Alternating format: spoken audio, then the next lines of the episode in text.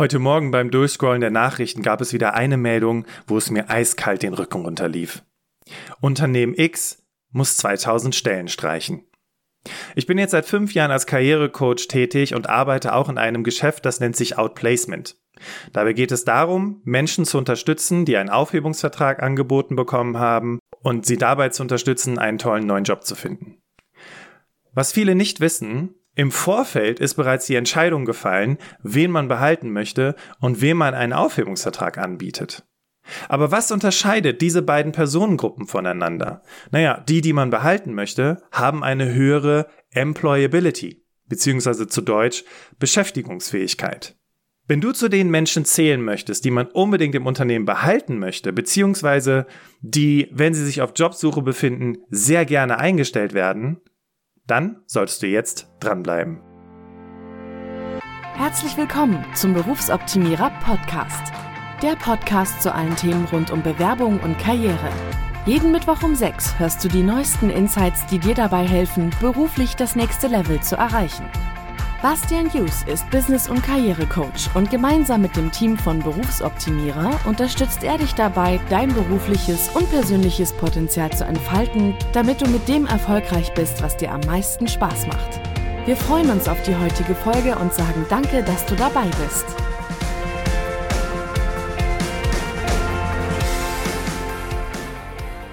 Herzlich willkommen im Berufsoptimierer Podcast. Ich freue mich, dass du eingeschaltet hast. Ich bin Bastian, Gründer von Berufsoptimierer und bis 2017 war ich im Recruiting in Konzern und im Mittelstand tätig und seitdem bin ich als Karrierecoach und Trainer tätig. Seit fünf Jahren hoste ich diesen Podcast und ich freue mich auf die heutige Folge mit dir. Was erwartet dich? Erstens, was heißt überhaupt Beschäftigungsfähigkeit und wen betrifft es? Dazu habe ich dir auch ein Beispiel von einem Coachee mitgebracht, das das Ganze ein bisschen greifbarer macht. Zweitens, wie lässt sich deine Beschäftigungsfähigkeit ermitteln? Drittens, fünf Tipps, was du tun kannst, um beschäftigungsfähig zu bleiben, sodass du dir keine Sorgen um deine berufliche Zukunft machen musst. Und du kennst es, wir haben wieder eine neue Frage bekommen, diesmal von Phil, und da geht es um das Thema interner Stellenwechsel. 800.000 Jobs werden in den nächsten Jahren in der Automobilbranche wegfallen. Als ich das gelesen habe, habe ich gedacht, was macht jemand, der 20 Jahre lang in der Abgastechnik gearbeitet hat, in der Zukunft, wenn es nur Elektroautos gibt? Wohin mit all diesen Menschen? Oder was macht jemand, der die letzten Jahre in der Eventbranche gearbeitet hat und dann kommt sowas wie eine Pandemie? Wie verdient diese Person von 2020 bis 2022 ihr Geld? Eins weiß ich ganz sicher. Wenn diese ganzen Jobs in der Automobilbranche wegfallen, aber auch in anderen Branchen, dann sind wir als Outplacement-BeraterInnen gefragt, den Menschen Möglichkeiten aufzuzeigen, in welche anderen Branchen sie sich entwickeln können. Das heißt, in meinem Job als Coach ist es dann meine Aufgabe, Menschen dabei zu helfen, einen neuen Job zu finden, sie während der Zusammenarbeit darin zu unterstützen, ihre Stärken und Kompetenzen herauszufinden, mit ihnen die Bewerbungsunterlagen auf Vordermann zu bringen und sie darin zu unterstützen, sich in dem Vorstellungsgespräch gut zu präsentieren, um einen tollen neuen Job zu finden. Jetzt mache ich seit fünf Jahren Coaching und habe in dem Zusammenhang zwei Erkenntnisse gewonnen. Ganz wichtig. Die, die sich innerhalb des Unternehmens ständig weiterentwickelt haben oder zum Beispiel aus dem Ausland nach Deutschland gekommen sind, hatten in kürzester Zeit einen neuen Job. Und bei den anderen, die sich nicht mit diesen Dingen auseinandergesetzt haben, hat es im Schnitt sechs bis zwölf Monate gedauert, bis sie einen neuen Job hatten. Logisch, denn ich meine, wenn alles gut läuft, denken wir am wenigsten darüber nach, wie wir uns weiterentwickeln können, oder? Diese Gedanken kommen meistens dann, wenn du musst. Wenn du böse gesagt keine andere Wahl hast. Wenn du also stark in Verhandlungen sein möchtest, selbstbewusst sein willst, die Möglichkeiten haben möchtest, einen Job zu finden, der zu dir passt und der dich gerecht bezahlt, dann wird das Thema Employability noch wichtiger für dich.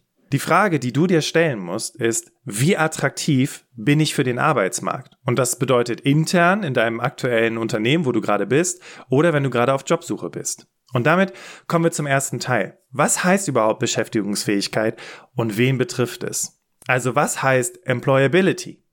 Und dazu habe ich eine schöne Definition im Wirtschaftslexikon gefunden.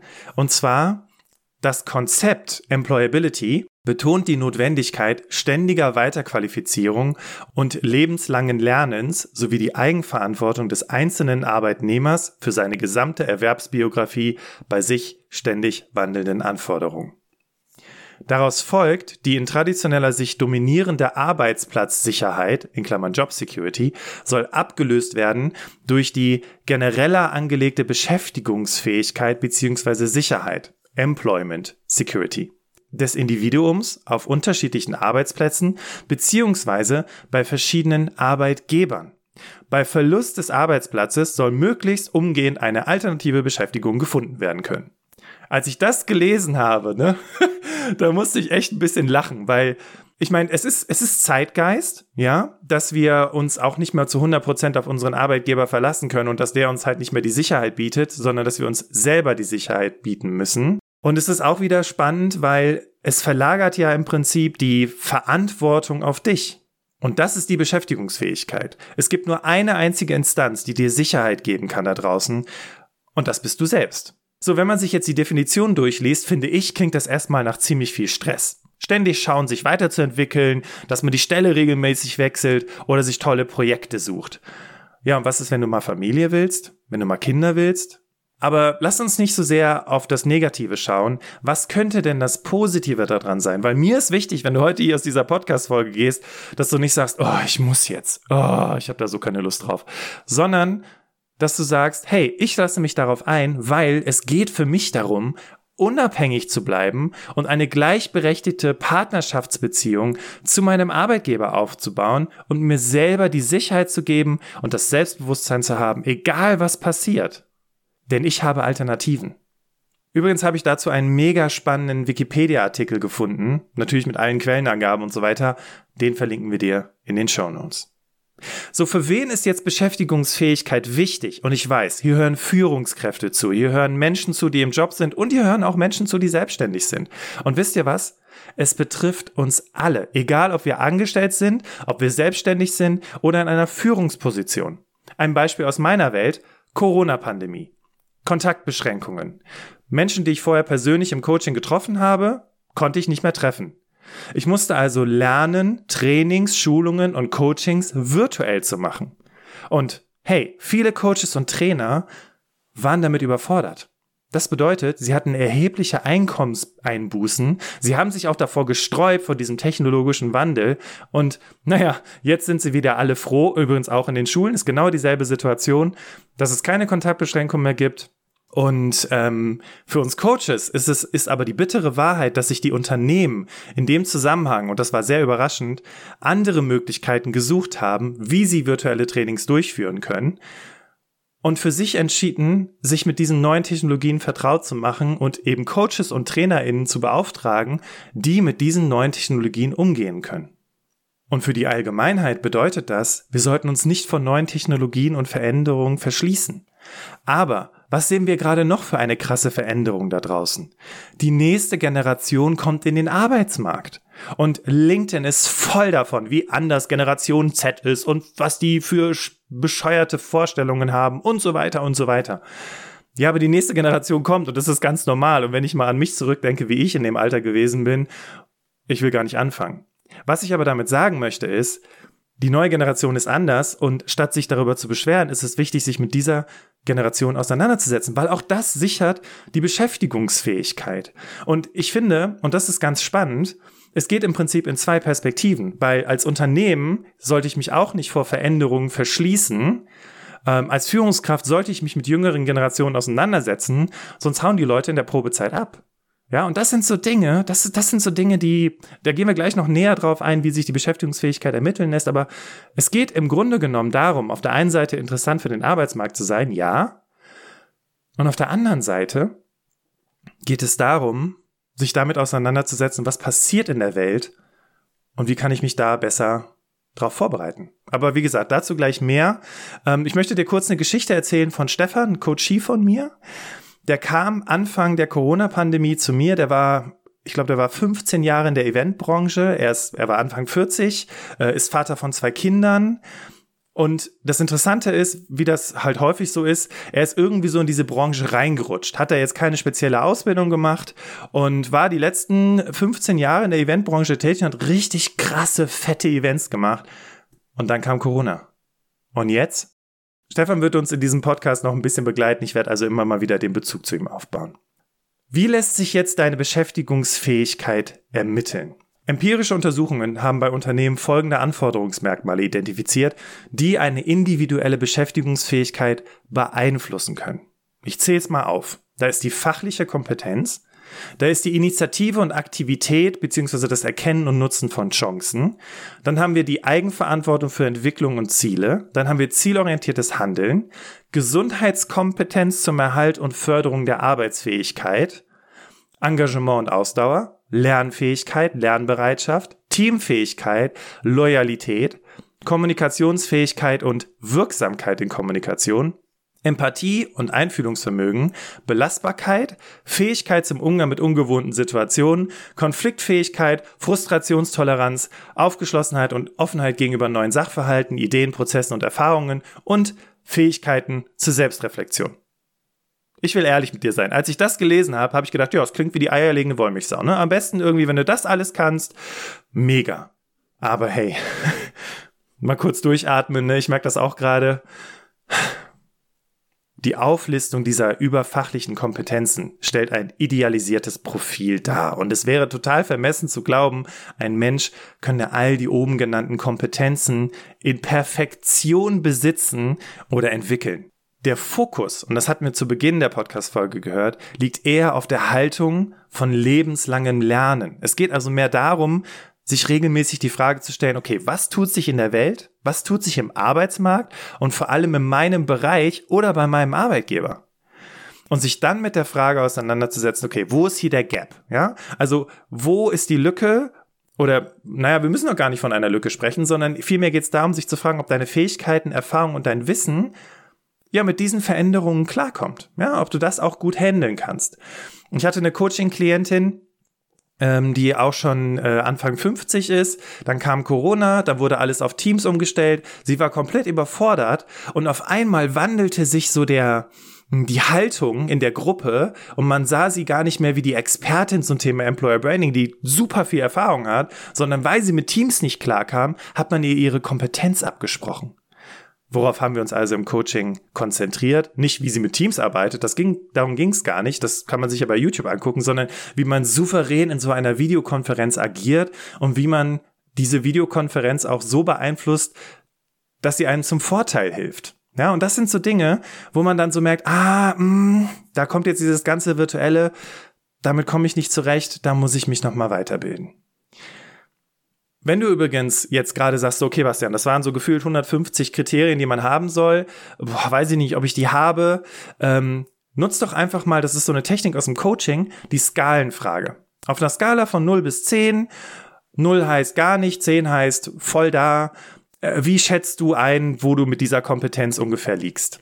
Und ganz wichtig ist es natürlich, ehrlich zu sich selbst zu sein. Deswegen hol dir vielleicht Feedback von anderen, von KollegInnen, von FreundInnen, aus der Familie, denn häufig werden gerade die überfachlichen Kompetenzen als Selbstverständlichkeit angesehen.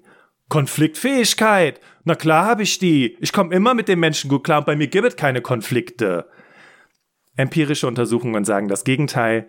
Und weißt du, es ist auch gar nicht so, also du musst jetzt nicht sagen, oh Gott, nee, stimmt, hast recht, sondern es gibt dafür eine Erklärung dass diese Kompetenzen in den letzten Jahren nie so wirklich gefördert wurden.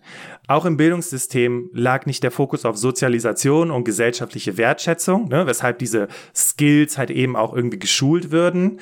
Nein, es ähm, ist so, dass der Fokus natürlich immer auf dem Fachwissen lag und da gute Noten zu haben. Ich glaube, in der Grundschule gibt's diese Noten noch oder diese Beurteilungen noch, wie Kinder sich in der Gruppe verhalten, aber das hört irgendwann auf. Und die gute Nachricht ist aber, auch in den Unternehmen ändert sich natürlich was. Ne? Während man vor 15 Jahren noch ungefähr äh, nur Weiterbildung bekommen hat, die in die fachliche Richtung gehen, wir alle erinnern uns an die 25. Excel-Schulung, gibt es mittlerweile auch Unternehmen, die den Fokus auf die sozialen Kompetenzen haben, die Kommunikationsseminare und Coachings anbieten. Und auf der anderen Seite Und ich weiß, wie das mit den Stärken ist, Leute. Ne? Wenn ich meine Coaches frage, was sind deine größten Stärken, dann kriege ich manchmal so Blicke, wie wenn so ein Hund in den Ventilator schaut. Deswegen, die wenigsten werden von sich behaupten, dass sie keinerlei soziale Kompetenzen besitzen. Allerdings zeigen verschiedene Untersuchungen, dass es eine Lücke zwischen Selbst- und Fremdbild gibt. Und gerade wenn es so um Kompetenzen geht und gewisse Skills, dann neigen die meisten eigentlich dazu, sich eher, naja, wie soll ich sagen, unter Wert zu verkaufen, was diese Kompetenz betrifft. Es ist also wichtig, dass du dich regelmäßig mit deinen eigenen Fähigkeiten auseinandersetzt.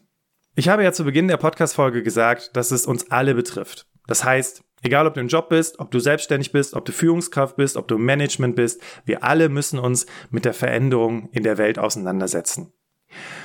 Ein Coachie von mir, an dieser Stelle Grüße an Olli, er ist Führungskraft und er hat regelmäßig Diskussionen mit seinen anderen Führungsbuddies, die einen starken Fokus auf das Fachliche haben. Ne, du musst das Fachwissen haben, du musst das Fachwissen haben, ja, dieses Soziale und Leute führen und motivieren, ja, das machst du so nebenbei. Aber Olli hat die Zeichen der Zeit erkannt. Er hat festgestellt, wenn die neuen Generationen in den Arbeitsmarkt kommen, die sagt, Wissen ist überall verfügbar, ich kann mir das ja selber beibringen und der Fokus mehr auf sozialen Kompetenzen liegt. Und jetzt denk mal an die Digitalisierung. Ja, denk mal daran, dass wir in Zukunft ähm, viele Dinge von Maschinen machen lassen können. Da habe ich übrigens, bleib auf jeden Fall bis zum Ende der Folge dran, da habe ich auf jeden Fall noch ein super coolen, ähm, super cooles Tool für dich, aber dazu später mehr. Aber denk mal an die Digitalisierung, denk mal an das, was noch kommen wird. Und soziale Kompetenzen, das wird noch ewig dauern, bis Maschinen das kopieren können. Was ich also, was also wichtig ist, ist gerade, sich mit diesen sozialen Kompetenzen auseinanderzusetzen, sich mit den neuen Generationen oder den jungen Generationen im Arbeitsmarkt auseinanderzusetzen, weil hier trennt sich die Spreu vom Weizen. Die, die die ganze Zeit sich nur auf das Fachliche konzentrieren, die werden in 10, 15 Jahren echt ein Problem haben. Und die, die mittlerweile sagen, okay, ich konzentriere mich auf die sozialen Kompetenzen, ich konzentriere mich darauf, wirksam zu kommunizieren, um auch meine Ziele zu erreichen, die werden vorweggehen. Das ist eine gute Nachricht für alle EmpathikerInnen da draußen. Was kannst du tun, um beschäftigungsfähig zu bleiben, sodass du dir keine Sorgen um deine berufliche Zukunft machen musst? Und wie versprochen, habe ich hier fünf Tipps für dich. Tipp Nummer eins ist die Eigeninitiative. Wir haben bis hierhin gelernt, Arbeitsplatzsicherheit ist passé. Entwickel also das Interesse, dich mit deiner Employability auseinanderzusetzen. Ein erster Schritt könnte sein, dich zu fragen, was sind überhaupt deine Stärken, Kompetenzen und Erfahrungen, die dich als Arbeitnehmerin erfolgreich machen und wertvoll machen. Seit fünf Jahren mache ich jetzt Air Placement und Coaching. Und ein Satz, den ich immer von meinen KlientInnen höre, ist, ich dachte, ich gehe hier in Rente in diesem Unternehmen. Und dann haben sie Angst davor, dass sie nichts Neues finden. Es braucht Eigeninitiative, um die Employability zu stärken. Tipp Nummer zwei. Wissen ist Macht. Was passiert in der Welt, in deiner Branche oder bei deinem Arbeitgeber? Dieses Wissen ist ein wichtiger, aber oftmals unterschätzter Teil der Employability.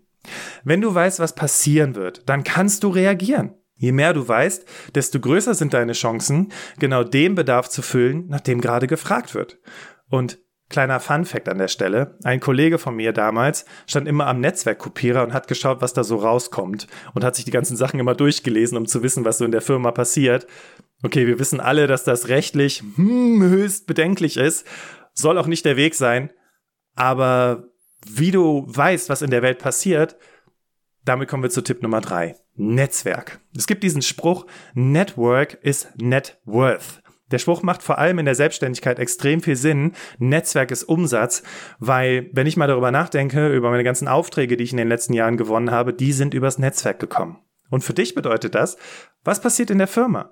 Was passiert in der Welt? Ein großes Netzwerk, das über die KollegInnen aus deiner Abteilung hinausgeht, hilft dir zu erkennen, welche Veränderungen anstehen welche internen Entwicklungsmöglichkeiten es gibt und du hast UnterstützerInnen, intern sowie extern, wenn du dich beruflich weiterentwickeln möchtest.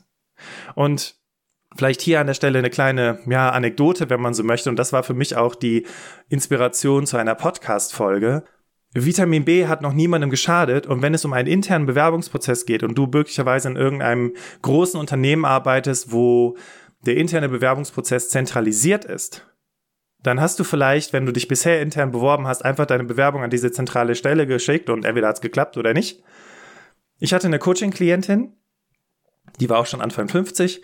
Die kam mit dem klassischen Glaubenssatz zu mir, ja, ich bin eh über 50, mich will hier keiner im Unternehmen, ich glaube, ich nehme das Abfindungsangebot an. Dann haben wir über Vitamin B und Netzwerken über die eigene Abteilung hinaus gesprochen. Wie gesagt, die ganzen Tipps findest du in der Podcast-Folge und natürlich findest du diese Folge auch in den Show Notes. Und auf einmal hatte sie drei interne Jobangebote. Wie du das machst, hörst du in der Podcast-Folge. Machen wir weiter mit Tipp Nummer vier: Bilde dich regelmäßig weiter. Lebenslanges Lernen, damit bleibst du am Ball.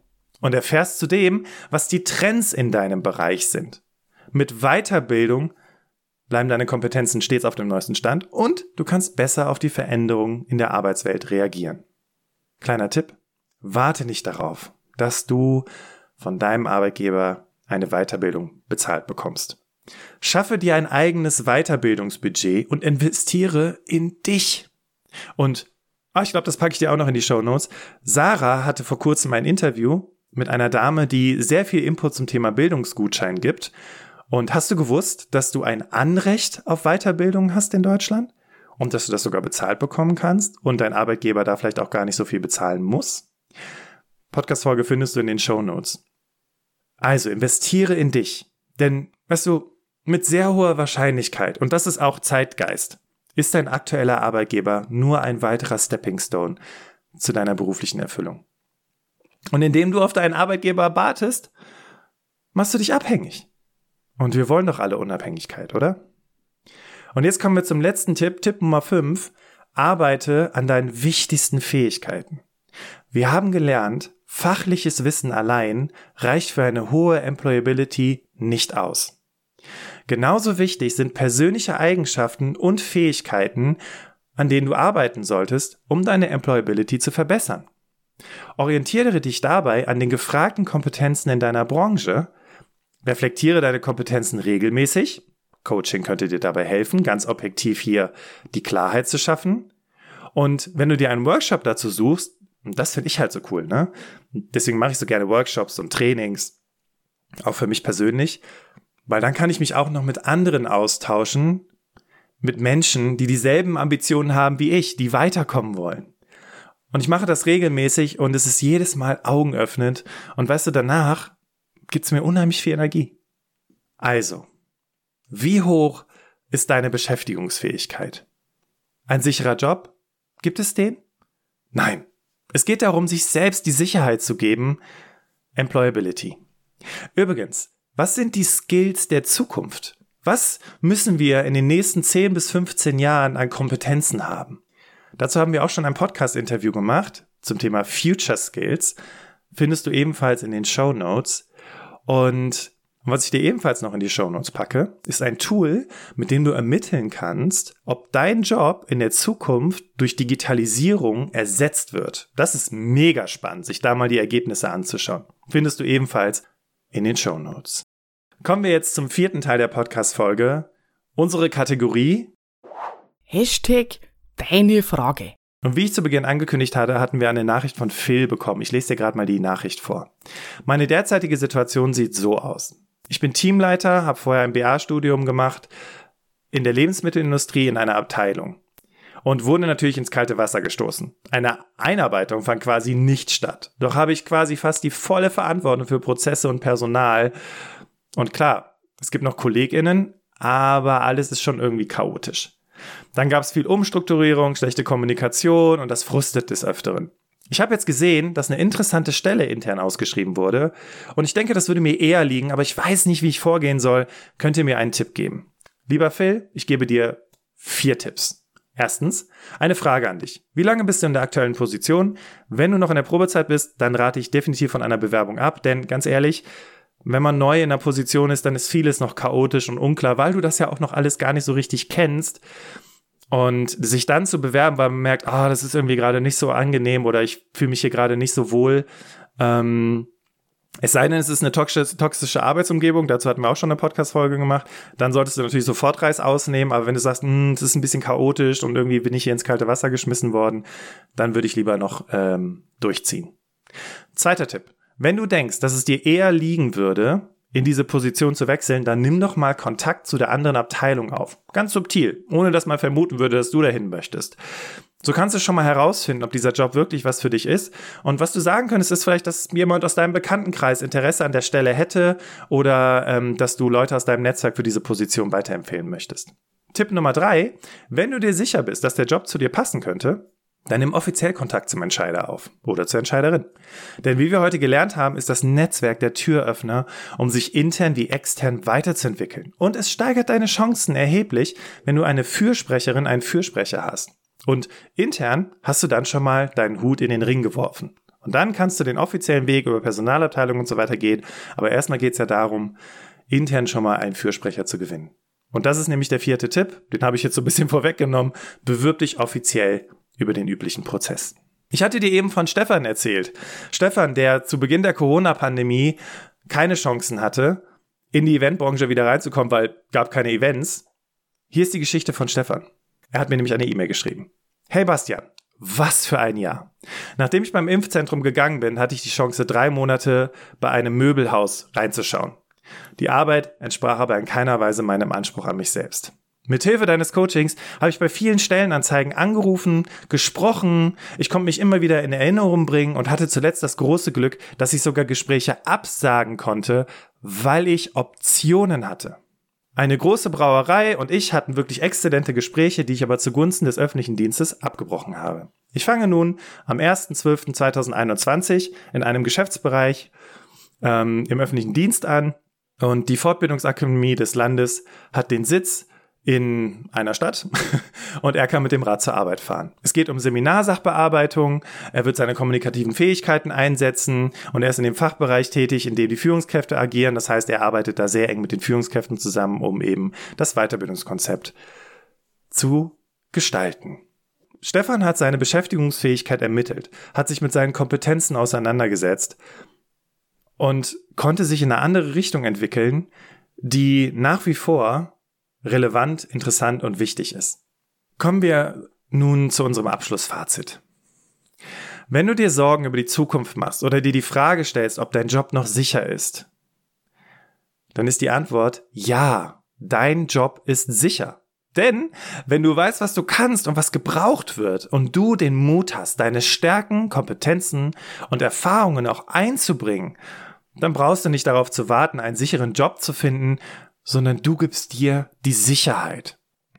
Egal, was bei dir gerade im Job abgeht, du kannst jede Situation erfolgreich meistern, weil du weißt, was du kannst und was du wert bist. Und denk mal darüber nach, wie souverän du dadurch in Gehaltsverhandlungen, Personalgesprächen und in Zukunft auftreten kannst. Was ist deine Meinung zum Thema Beschäftigungsfähigkeit? Schick uns dazu gerne eine Sprachnachricht oder Textnachricht. Die Nummer zu unserem WhatsApp findest du in den Show Notes. Und Kennst du schon unseren Instagram-Kanal? Wenn du mal wissen möchtest, wie es hinter den Kulissen vom Berufsoptimierer Podcast aussieht, schau gerne mal vorbei, einfach nach Berufsoptimierer suchen. Ich freue mich, wenn du diese Podcast-Folge teilst und abonnierst. Das wäre richtig großartig. An der Stelle dann schon mal ein großes Dankeschön. Und nächste Woche Mittwoch stelle ich dir im Podcast die Unternehmensberatung MM1 vor. MM1 unterstützt Unternehmen bei der digitalen Transformation, also die haben definitiv das Thema Beschäftigungsfähigkeit in ihrer DNA. Und wenn du dich gerade nach etwas Neuem umschaust, dann hör auf jeden Fall nächste Woche Mittwoch in das Interview und vielleicht ist MM1 ja dein nächster Arbeitgeber. Vielen Dank, dass du mir heute zugehört hast. Hab einen wunderbaren Tag. Bis zum nächsten Mal. Wir hören uns. Dein Bastian.